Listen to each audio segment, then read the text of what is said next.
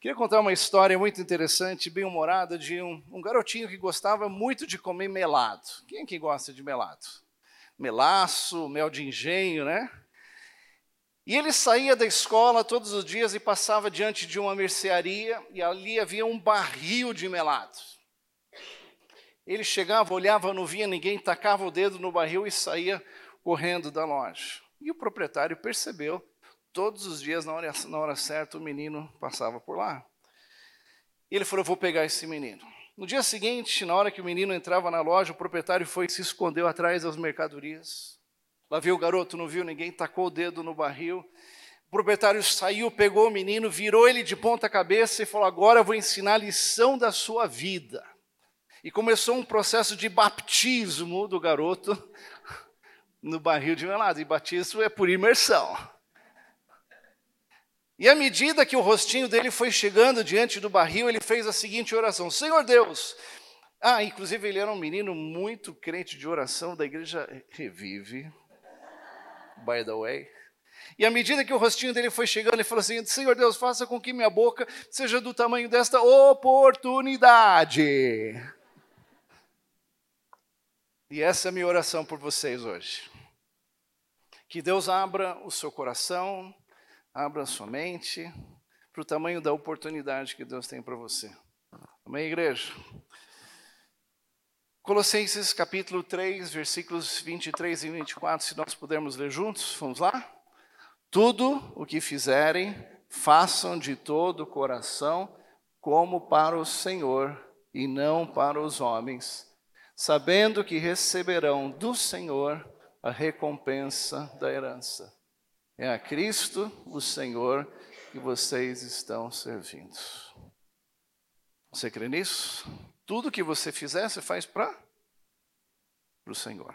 Queria intitular então a palavra é, nesta manhã, queria falar sobre o meu trabalho, meu ministério. Vamos orar. Pai, muito obrigado por estarmos na tua casa. Como disse o salmista, alegrei-me quando me disseram, vamos à casa do Senhor.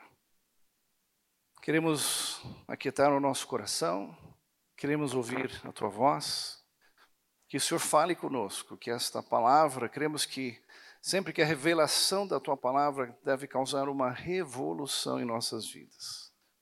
E que isso aconteça nessa manhã. Nós oramos agradecidos em nome de Jesus e todos dizem amém, amém. Quem aqui já ouviu falar de Billy Graham? Se você não ouviu, acho que você não é crente, né? O maior evangelista de toda a história, falou para milhões e milhões de pessoas.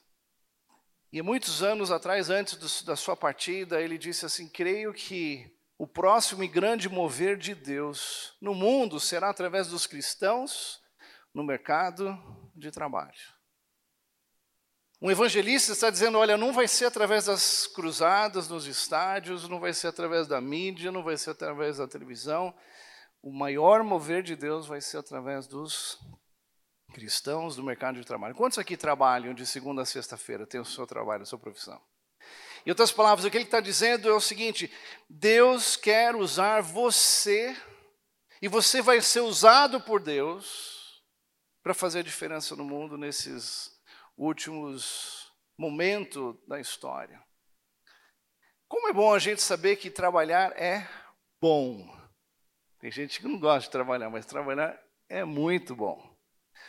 Eu me lembro da história de um surfista que se converteu lá em Santos e começou a frequentar uma igreja, um pastor amigo nosso, pastor Natalino. E depois de um mês que o rapaz estava lá, um dia pastor estava à porta e a hora que ele foi sair, ele perguntou: Ei, rapaz, estou te vendo aqui um mês, o que, que Jesus tem feito na sua vida? E o moço falou assim: Ah, Jesus mudou minha vida radicalmente.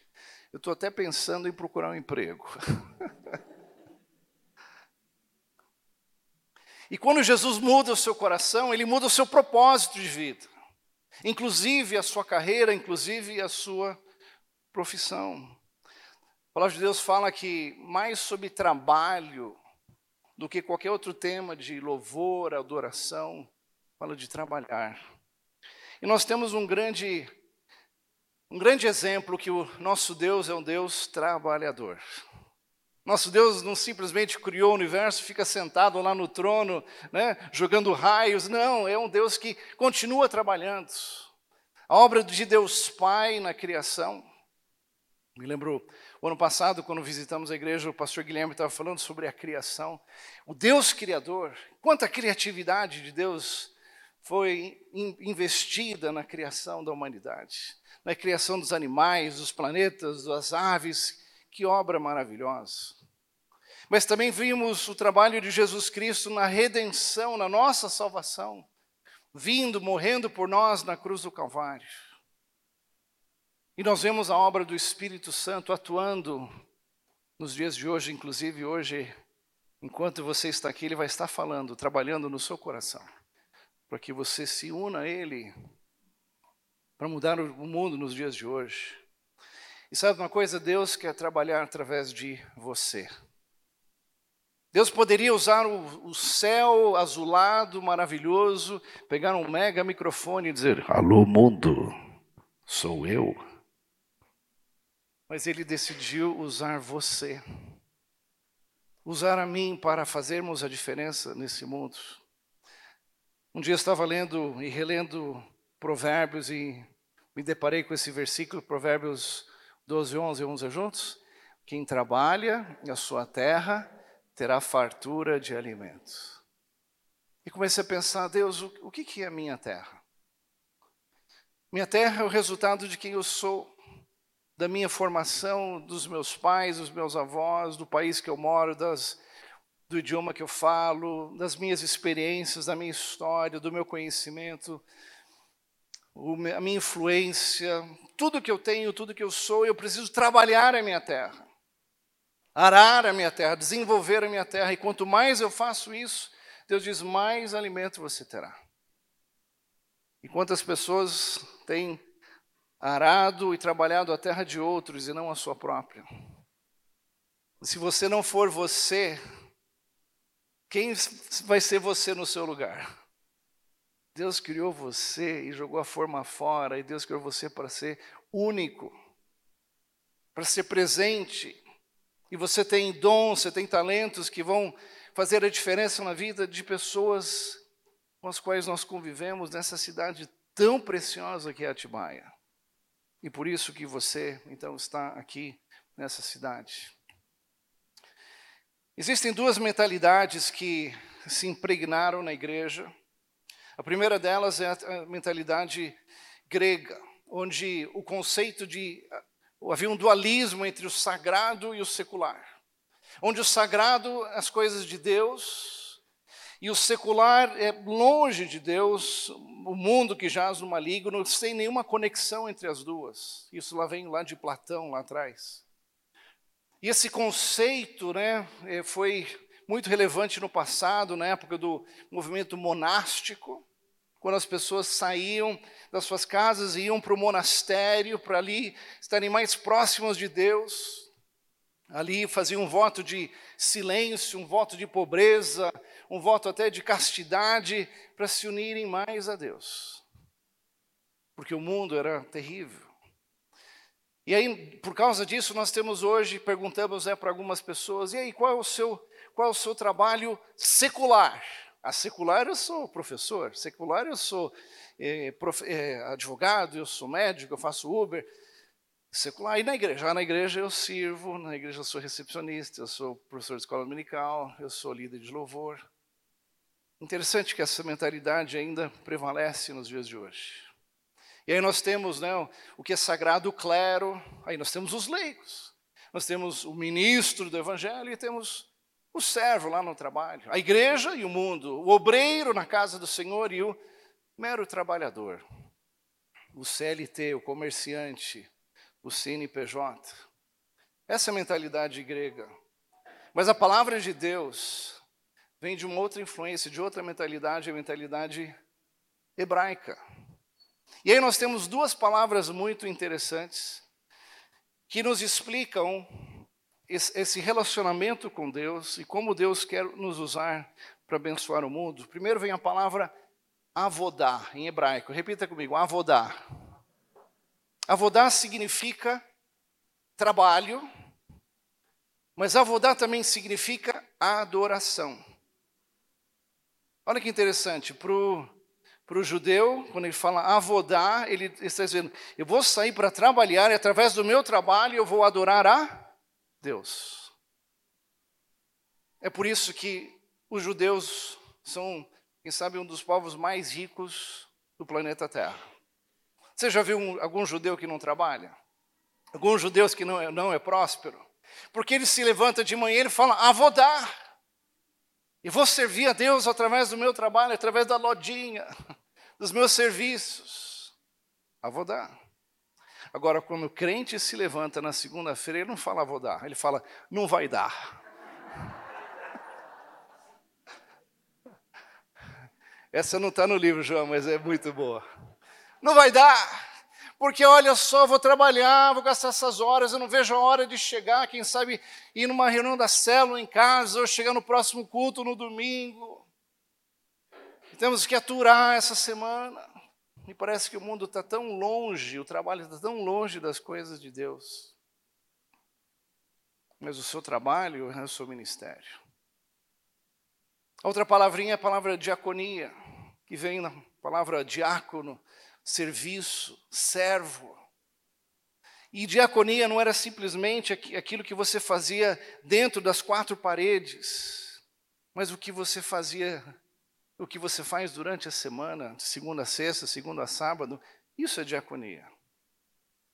Fiquei muito feliz de ver aqui casais, crianças servindo na entrada, maravilhoso, isso é diaconia. Mas diaconia também é na loja, também é na escola, também é na, na universidade, também é na prefeitura, também é no hospital. Onde você está é diaconia. Quem aqui já foi atendido por, uma, por um médico, uma enfermeira no hospital agora na Covid? Quem foi? Quem foi? Graças a Deus por essa diaconia, por esse serviço. Trabalho é ministério. Não importa onde você está, não importa qual dia da semana. Um grande livro que eu recomendo você ler é o do Ed Silvoso, Ungido para os Negócios. Ele diz o seguinte: olha, a maior ofensa que um crente pode fazer a Deus é dizer: Eu não sou pastor, sou um simples leigo. E continua dizendo: Isso faz parte de uma estratégia inteligente de Satanás para neutralizar todo um exército de cristãos já posicionados no mercado de trabalho. Já que o inimigo ele não pode nos impedir, porque o exército de Deus já ocupou um terço do planeta Terra, ele quer impedir que você produza alguma coisa, que você não cumpra a sua missão, nem que você descubra que você está lá. E, portanto, ele, ele procura botar uma, uma na sua mente mentiras para dizer: olha, é, Trabalhe só, ganhe o seu dinheiro, está muito bom. Ele até não nem se incomoda muito que você dê dízimo e oferta na igreja, contanto que você não faça nada. Vai na igreja, senta lá bonitinho, mas fica sentadinho. Mas sabe uma coisa? Nós não fomos salvos para sentar. Nós fomos salvos para servir. E você tem uma cadeira muito confortável aqui, mas não foi para isso que você veio. Eu amo a visão dessa igreja, dos três Cs, da celebração da casa e da cidade. Você está aqui sendo treinado para que você vá para a cidade e você influencie. E Deus quer usar você. Quantos já ouviram falar daquela famosa janela missionária 1040? Quem se lembra? Janela missionária, dos meridianos, né? 1040 que pega ali norte da África, Ásia, onde existe uma grande concentração da população mundial. Mas a nova janela missionária, a janela, janela 818, ela se abre todos os dias às 8 horas da manhã e se fecha às 18 horas. No dia seguinte, ela se abre de novo às 8 horas e se fecha às 18 horas. E aí você e eu temos a oportunidade de influenciarmos os clientes, os aluninhos, os fornecedores, as pessoas que Deus colocou ali você para servir. Que oportunidade. A pergunta é como é que nós vamos então fazer a diferença? Como é que nós podemos influenciar? Tem que haver uma mudança, queridos, da nossa prioridade. O mundo vive as prioridades invertidas. O mundo ensina que para você ter sucesso na vida, você crescer, você tem que cuidar dos seus interesses. Seja o número um em todas as coisas. Mas Jesus veio nos ensinar uma outra ordem de prioridades. Lá em Mateus 22, 37 diz: Amarás, ame o Senhor, o seu Deus, de todo o coração, de toda a sua alma e com todo o entendimento. E ele ainda acrescenta e diz: Esse é o primeiro e maior mandamento. Não é a maior dica, não é a maior sugestão, mas é um mandamento. Queridos, nós não podemos errar nesse mandamento. Ou seja, quem é o primeiro na sua vida? Quem deve ser o primeiro na sua vida? Quem é? Deus. Não pode errar nesse mandamento. E Jesus continuou dizendo: olha, o segundo, né, semelhante ao primeiro mandamento é esse: amarás o teu próximo como a ti mesmo. Olhe para a pessoa do seu lado e diga assim: você vem em segundo lugar. Você vem, você vem em segundo lugar. Se Deus é primeiro, as pessoas vêm em segundo lugar. A pergunta que não quer se calar é essa: quem é o terceiro?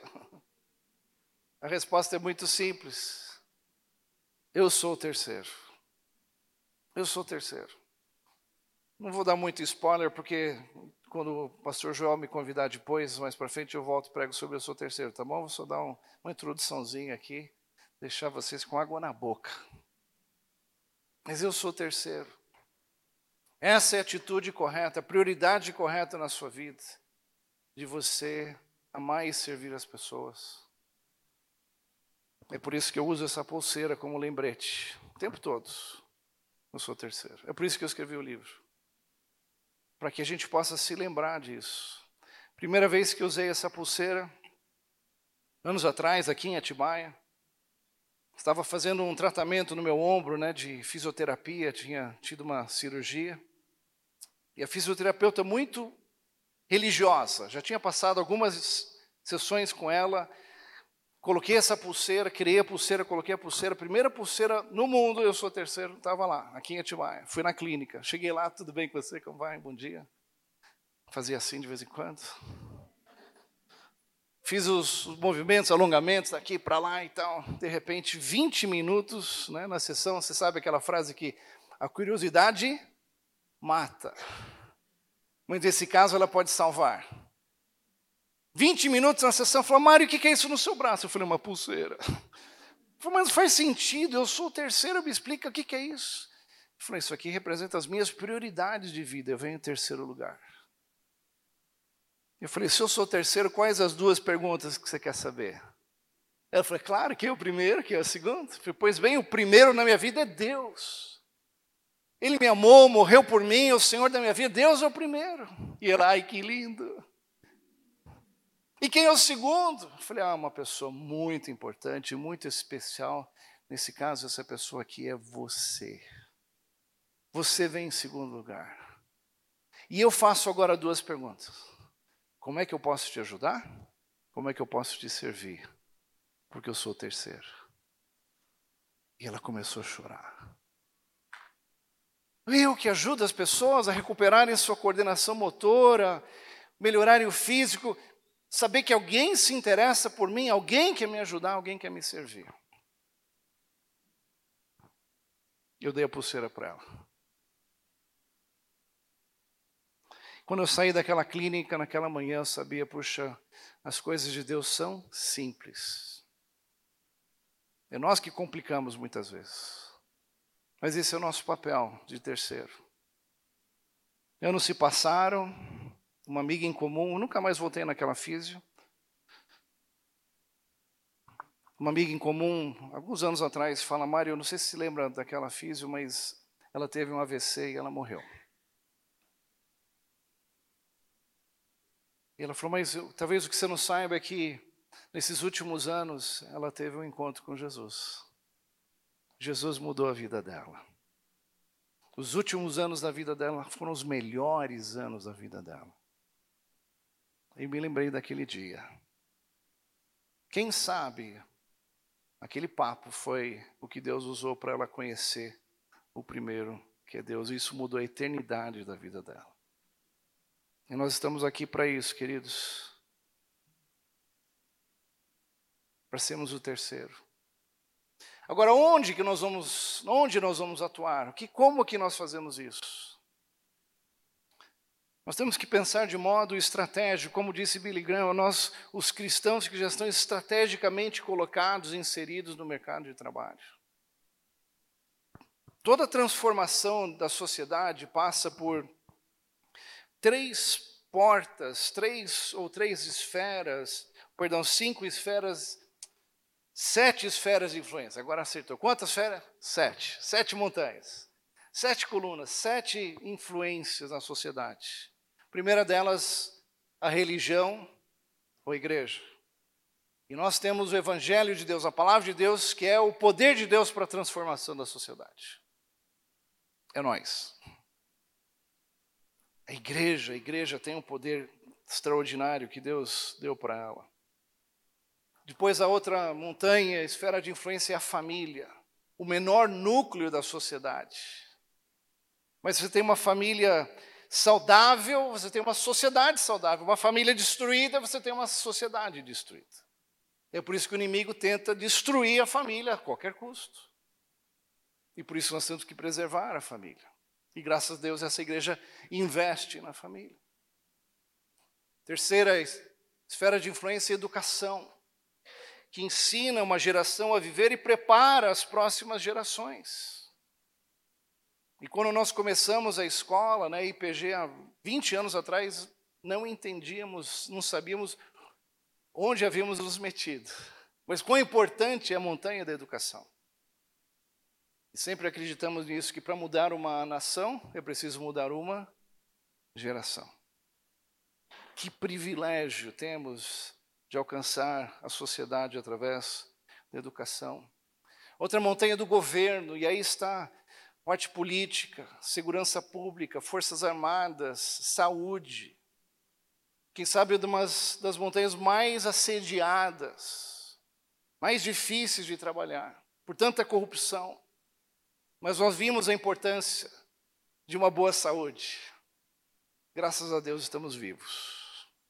Graças a Deus. E Deus quer levantar homens e mulheres que influenciem, não somente na esfera federal, mas estadual e municipal. Homens e mulheres de Deus que fazem a diferença nessa área. Influência da montanha da mídia. Importância e influência da, dos meios de comunicação, rádio, televisão e internet. E hoje você com o seu celular, você tem acesso, você pode transmitir vídeos, postagens que vão para o mundo inteiro. Que oportunidade, que privilégio nós temos de influenciar os formadores de opinião. Temos também entretenimento, montanha dos artistas, dos atletas, como eles mudam, influenciam culturas. Agora, nesses últimos dias, lá no Rock in Rio, não sei quantos puderam ver aqui, onde Justin Bieber, ali na sua, no seu show, falando abertamente de Jesus, orando, abençoando o Brasil. E quantas pessoas não foram influenciadas através dessa apresentação dele, disfarçada de show. E Deus quer levantar atletas, como o Brasil tem sido um, um celeiro de atletas de Cristo. Quando o Brasil ganhou a Copa em 2002, bilhões de pessoas ao redor do mundo viram Lúcio Kaká com as camisetas Jesus Saves, Jesus Loves You. Foi o evento mais televisado da história, onde a palavra de Deus chegou a lugares onde não havia igreja, mas havia uma televisão. E eu me lembro de um amigo meu, professor lá do Hagai, lá na Índia, num vilarejo distante, falando de Jesus, poucas conversões, e depois que o Brasil ganhou a Copa, os jovens vieram correndo e falaram: O Jesus que você está falando para a gente é o mesmo do Cacá, o mesmo do Lúcio? Ele falou: É, agora a gente quer ouvir. E o mundo dos negócios, o mundo das finanças. Parece o Guilherme, mas não é, olha só. Só faltou os óculos aí. O trabalho é o que financia todas essas coisas. Onde Deus colocou você, olha que interessante, todas essas montanhas de influência. Você está em uma delas. Talvez você esteja em duas. Talvez você esteja em três. Se você estiver em quatro, nós vamos orar por você. Mas Deus chamou você para servir, para ser sal da terra e luz do mundo ali onde você está. Você crê nisso? Deus não perde oportunidades. E nós estamos trazendo para Atibaia uma escola de gestão e empreendedorismo. Tenho conversado com o seu pastor. Você gostaria de se desenvolver cada vez mais para saber como influenciar no mercado de trabalho, como empreender, como, como fazer a diferença. A maior escola de cristã de negócios nós estamos trazendo para cá. Já temos alguns, uma turma de formandos. Sei que Daniel vai participar dessa vez, ele e Raquel, e o seu pastor, tenho certeza. Quero convidar vocês. Conheçam mais, a gente vai mandar mais informações para vocês. Amém? O seu trabalho influencia muito mais pessoas do que você pode imaginar. Você não tem ideia quantas vidas você já está influenciando e quantas mais você ainda pode influenciar. Queria concluir essa palavra contando, relatando aquela história, aquele encontro de Moisés com Deus ali através da sarça ardente. Moisés que havia entendido o seu chamado, o seu propósito para ser o, o líder, o libertador do povo de Israel. Só que ele agiu na hora errada e da maneira errada. E isso fez com que ele fugisse do Egito e foi ali para o deserto 40 anos ali no deserto, onde Deus foi preparando o coração de Moisés. Mas quando chegou a hora certa, Deus desceu para bater um papinho com ele através daquela experiência da sarça ardente. E Moisés retrucando, Gênesis ali três retrucando, não, não sou eu, não posso, imagina, não sei falar. E chegou o um momento que Deus fala a Moisés, versículo 4, Êxodo 4, 2. O Senhor perguntou, o que é isso na sua mão? E ele respondeu, uma vara. O que, que Moisés fez durante aqueles 40 anos? Ele foi pastor de ovelhas. E a vara era o instrumento de trabalho daquele pastor de ovelhas. Representava a profissão dele. A vara, a vara do pastor, a vara de Moisés. Aí Deus faz e diz assim: olha, leve essa vara na sua mão e com ela você falar, falar sinais milagrosos. E nós vimos a história, aquela vara abriu o mar vermelho, aquela vara foi usada para tantos milagres. E eu pergunto para você nesta, nesta manhã, o que, que você tem na sua mão? Qual é o símbolo que representa a sua profissão? O seu trabalho, o seu comércio, o seu negócio? Qual é o símbolo? Deus está perguntando para você: o que, que é isso? O que é isso na sua mão? Sabe de uma coisa? Deus quer, através da sua profissão, através do seu trabalho, Deus quer fazer sinais milagrosos. Deus quer usar a sua vida para abençoar a vida de pessoas. Não é só aqui na igreja, é lá onde você está. Deus vai fazer sinais milagrosos.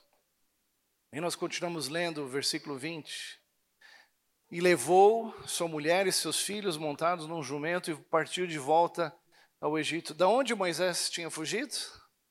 Do Egito. Para onde Deus mandou ele de volta? Para o Egito. Mas ele não foi sozinho, ele levou a esposa e os filhos, ou seja, leve, traga sua família com você para o ministério. Traga sua família junto. E nós vemos escrito ali, e levava na mão o que? A vara de Deus. Queridos, prestem atenção. Antes daquele encontro, o que Moisés tinha na mão era a vara do pastor, era a vara de Moisés. Mas depois daquele encontro com Deus, ele levava na mão a vara de Deus.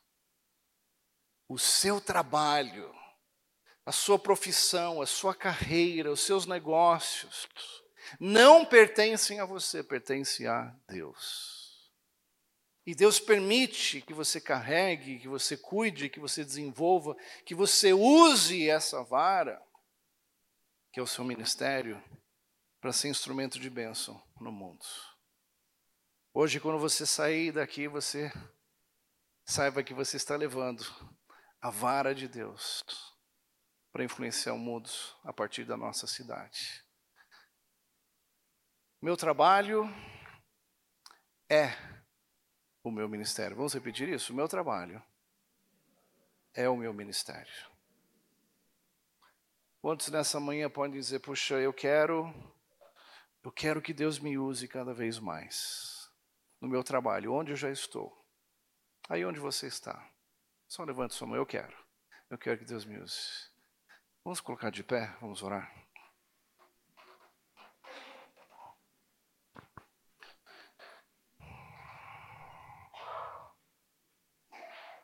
Amado Deus, nós te agradecemos por tua palavra.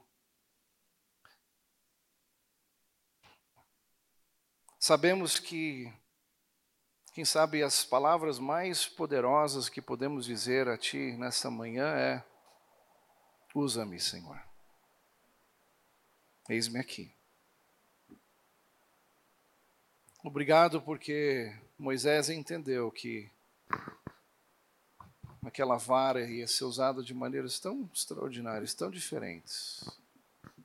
Pai, tudo que temos, tudo que somos vem do Senhor, pertence a Ti. E o Senhor, e o Senhor quer que nós nos unamos a Ti para mudar este mundo. A começar os nossos lares, a começar e se estendendo às escolas, universidades, ao trabalho. Onde formos, que sejamos o terceiro realmente dispostos a servir as pessoas que o Senhor tanto ama. Pai, que o nosso, o nosso cristianismo não seja uma mera conexão vertical com o Senhor, mas que ela se expresse através de laços horizontais com as pessoas. Pai, que a Revive hoje, que celebra esses três anos mas de fato, publicamente, esse último ano, Senhor Deus, use essa igreja poderosamente. Que os pastores venham equipar este rebanho que vai fazer proezas nessa cidade. Cada um no seu trabalho, cada um no seu ministério, fazendo a diferença. E que nós vejamos um crescimento sobrenatural, uma influência em todas as esferas da sociedade, em todas as montanhas da sociedade. Pai, obrigado por cada pessoa que está aqui, pessoas que estão pela internet, ouvindo, vendo. Que possamos realmente nos comprometer a servi-lo cada vez mais. Que possamos aprender, nos desenvolver mais, Senhor, para sermos as pessoas que o Senhor sonhou para nós sermos nesse momento da história aqui na nossa cidade.